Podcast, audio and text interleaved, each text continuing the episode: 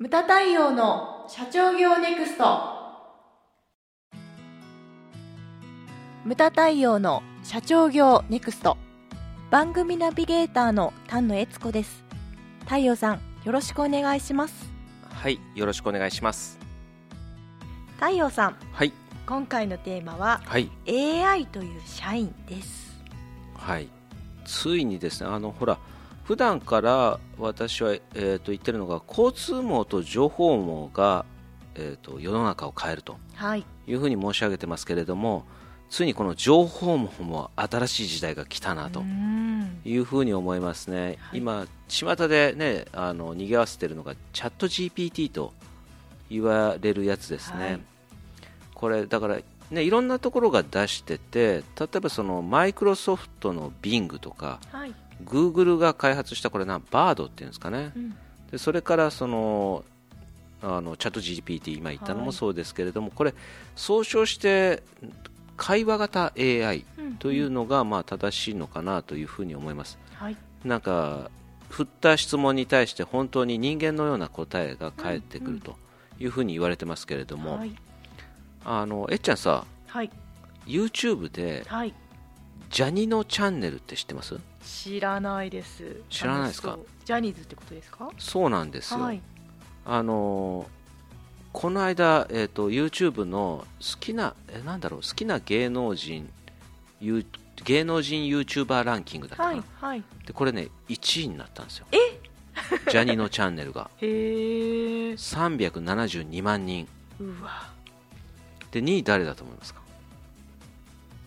ヒカキンあ芸能人ではないですね。あヒカキンもそうですけれども好きな芸能人 YouTuber 実はですね3年連続1位だった方がいるんですよ、はい。で4年目でジャニーのチャンネルに抜かれちゃったんですけど、はい。江頭2時50分さんです、そうなんですね、うん、エガちゃんが、映画ちゃん映画チャンネルっていうのをやってまして、はい。何を隠そう私も登録者の一人でございまして結構なあたあたおか？はい。あたおかっていう風な、ファはい。ファンのことをあたおかって言うんですよ。あたおかって言うんですか？頭がおかしい、そうあたあたおかのお前らって言ってエガちゃんがいつも語りかけてきてるんですけど、最高ですねそれ。うん、エガちゃんエガちゃんは何を隠そう？佐賀県出身ででしてね。あそうなんですね、うん、うちのルーツの近くなんですよ。そういうのは全くなかったんですけれども あの映画チャンネルというのを僕も非常にあの拝見しております。はい。でそれを抜かして1位に躍り出たジャニのチャンネルなんですけれども、これ誰がやってるかというと,、えー、と4人ですね。うんはい。ジャニーズの。うんうん。でリーダーが会計というふうに言われてるんですけど二宮和也さん、はい。まあ、嵐ですね。はい。であとカトゥーンの中丸雄一さん。うんうん。であとセクシーゾーンの菊池風磨さん。はい。であと平成ジャンプの山田涼介さん。はい。でこのですね4人がチャンネルをやってるんですけれどもなんでここに出てきたかっていうとはい。この間会話型 AI を実際にねチャンネルの中で試してたんですよ。へでそれが非常に面白くーてはい。見てたんですけれどもこの4人でやってるけどもほら忙しいからうん。時には誰かがいないとか、うん2人でやったり3人でやったりしてるんですけど、うんはい。この間セクシーゾーンの菊池風磨君がいなくて、うん。えー、とに二宮さん、中丸さん、それから山田涼介さん、うん。この3人でやってたんですね、はい。で質問を振ってたんですけれども、最後の質問が大変面白くてですね、うん私、抜き出してきたんですけれどうんも、はい。えー質問が、あこれ、二宮君が質問してたんですけれども、菊池風磨はなんであんなにうるさいんですかと。会話型 AI に。会話そう。そしたらこうちょっと考えて答えがバーッと出てきたんですけど、はい。それちょっとえっちゃん読んでもらえますか、はい。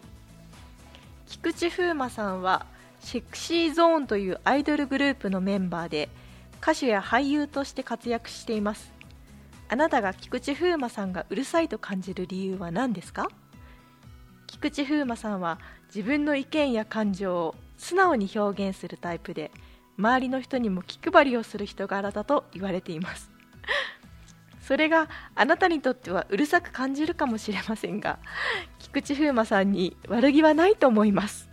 これ人間みたいな答えじゃないですか。素晴らしいです素ね晴らしいでしょ。しかもちょっとフォローまで入れちゃったりとかして これ人間でもできないレベルですよ。そうですね。これを見た山田涼介君はこれ菊池風磨のお母さんが答えてんじゃないかって。言っててすっげえ面白かったんですけれども。すごい。誰も傷つけてないですね、でこれすごいのがあとねあの二宮和也君のはい。プロフィールを聞いてたんですよ、はい、そしたらその生年月日から出身地、うん。でジャニのチャンネルまで出てきてたんですよ。YouTube をやってるっていうのが。のだからえちゃん負けてんだよ。えちゃんジャニのチャンネル知らなかったからね。ね、うん、ででも面白いのがやっぱ完璧じゃなくてう、ん。で二宮さんは樹海村で主演男優賞を受賞って取ってたんだけどそこで二宮君が 「俺それ出てたっけ?」って「出てないんだけど」スタンドバイミードラえもん」にも出てるとか。アニメじゃんみたいなそれ。面白い。そう結構面白くて、はい。で僕たちもさっき試したんですけれども、はい。あのチャット GPT にですね、はい。むムタ太陽って誰ですかと、入れてみましたね。はい。はい。そしたら出てきた答えがですねこれ、えっちゃそう。ちょっと読んでもらえますか？わかりました。ちょっとこれ笑わないように気をつけてみたいと思います。はい。はいムタ太陽は日本のゴルフプレイヤーです。1998年にプロ転向し2005年には日本ゴルフツアー機構の賞金王に輝きました。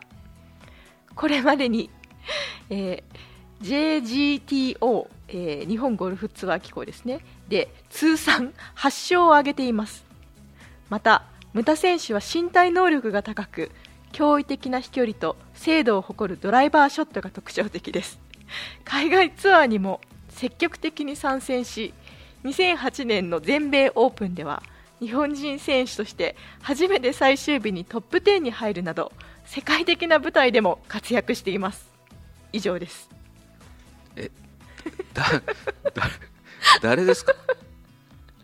僕も知らない自分が今あの出てきてたんですけれども、賞金賞金賞金も1位賞金王になりまして。はい、ツアーで通算8勝を挙げてらっしゃる、はい。はい、まあやっぱりね。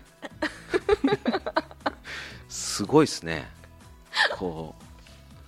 もうな俺俺の知らない自分がものすごい出て後で、まあ、番組終わったらハセとえちゃんもえちゃんも調べてみようよそうですね。これかなりネタになりますね。でこれこれねいやでも知らないものは知らないんですよね。はい、だからそうなんですけれどもいやでもここまで来てるすごいですよね。うん、あのちゃんと文章になってるしそうなんですよ。堂々と間違ってるそうなんですよ。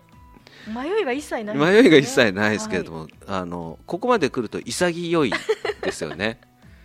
でこれね質問に対してだからあの間違ってても自然なんですよね回答が。ここで言っていいのが。言ってほしいのが、はい。目をつけてほしいのが、うん。であとだからこれが今絵とか音楽もできるようになってきてるんですよね。うんうん。AI が描いた絵とかはい。もあの出てきてたりとか AI が作った音楽であったりとかこれがね結構見分けがつかないぐらいなんですよ、であとだからこれが物語の創作とへかー、うん。あのーそこまで AI が書いた小説とかねへー。そういうのが出てきてると。だから人間が区別がつかないところまで達してるんですよね。はい。あと我々が普段聞けるのであればあの NHK の朝のニュース番組でもうん「おはよう日本」かなはい。AI がニュースを読み上げるコーナーがあったりとか、これもちょっと言われないとわからないレベル、そうなんですね。うん、ですだからこれがもうちょっといくとどうなるだろうかっていうとその AI が作ったテレビドラマうん。とかも出てくるかもしれないし、うんうん。だからその時はちょっと多少ストーリーが破綻しててもそこを そこをねそこを再現完璧に再現してほしいと思うし、はい。うん、それこそねなんか役者の見せどころ、うんうん。僕もあのその時はツアーで優勝してみせますよアンダーで回ってみせますよ。はい。であとこれ重要なのが何かというと,、えー、と AI が司法試験合格するレベルになってきたっていうのがね。うん。で司法試験の合格率ってのは10%なんですよ。はい。だからそこに入ってくるということはですよ。はい。あのシンギュラリティって言ってちょっとカタカナ嫌いだけれども、うん。その AI が人間を超えるって言われてたのがその2045年って言われてたのが、うん。あともう数年であこれ超えてくるだろうというふうな話ですよね、はい。で皆さんこれ聞いてるのはほら経営者とか幹部なんで,、うん。でちょっと思っていただきたいのがその給料イコール前の番組でも言ってましたけど給料イコール仕事しかとしか考えられない社員はい。っていうのはそういうのはもうこう AI に置き換えられちゃうんじゃないの？と、うーんなるほど、うん。でカスタマーサービスなんていうのはもう優にねカスタマーセンターとか、そういうの置き換えられてもいいんじゃないの？そうですね。あと会社のその電話応対とかね、うん。あれってほら手を止めて電話出なきゃいけないじゃないですか、はい。それも AI が答えた上でそのこっちに振ってきたりとか、うん。これ絶対そういう風になると思うんですよね。なりますね。テレアポなんていうのもそうじゃないですかね、はいそうなるんじゃないですかね、AI がやってでそしてえクロージングは営業マンが行くみたいな、うん。だからそういうようにな時代が来ちゃうんじゃないのかなというのがね。はい。だから最終的なものっていうのはやっぱり人間が決めていかなきゃいけないし、うん。で単純なものっていうのはその AI になっていっちゃうと。だからそういうのに AI に奪われないように自分のスキルも上げていかなきゃいけないし、うん。いろんなことがあると思うんですよね、うん、なんかえっちゃんは AI とかこうこんなところに活用できたらいいなっていうのはありますか？そうですね。あのー毎晩の献立を考えてほしいですね。ああはい。あと子供に勉強教えといてほしいですねああそれは間もなく出てきそうだよね。そうですね。待ち望んでます、うん、あのほら冷蔵庫にある中身とかでうんうん。献立を考えてくれたりとか、はい。それだからその IoT とかねでもこれからやっぱり出てくるよね。そうですね。もう10万以下だったら即買いします即買い。即買い。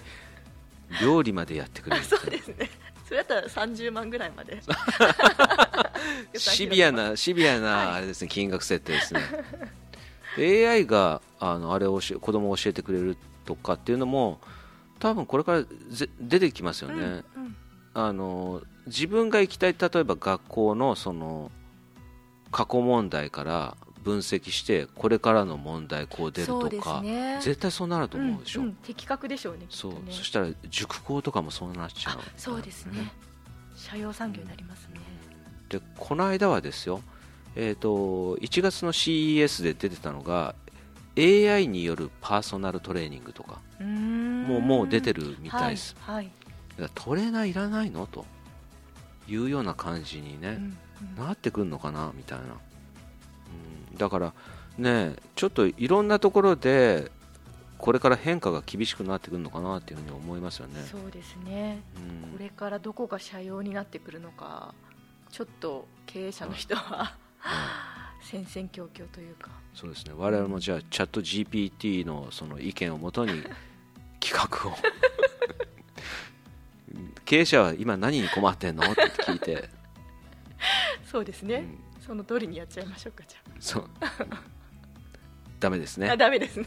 ダメですね。ダメです。経営者って言ってもほら大企業じゃん。うちはほらねオーナー企業はい。だから結構ねだからちょっとそこまでは AI はまだ無理だなみたいな、うんありますよね。だから我々はそれが生きる道だと思うんですけれども、うん、あのねその中堅中小企業のオーナーの癖を知り尽くしてるのはね我々は日本一だと自負してますし、そこはね AI には負けんぞとはい。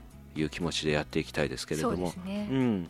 まあ、あの今回なんでこういうものを取り入れたかっていうとやはりその新しいものでこのチャット GPT なんていうのは間違いなく経営にもね影響を及ぼすテーマでありますんで、はい。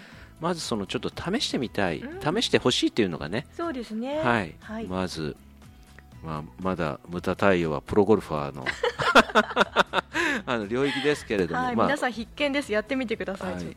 なんていうか私が最後に申し上げたいのはですね、まあチャット GPT にもあのちゃんと答えられるようにこれからも日々精進して 参り参りますのでよろしくお願い申し上げます。よろしくお願い申し上げます。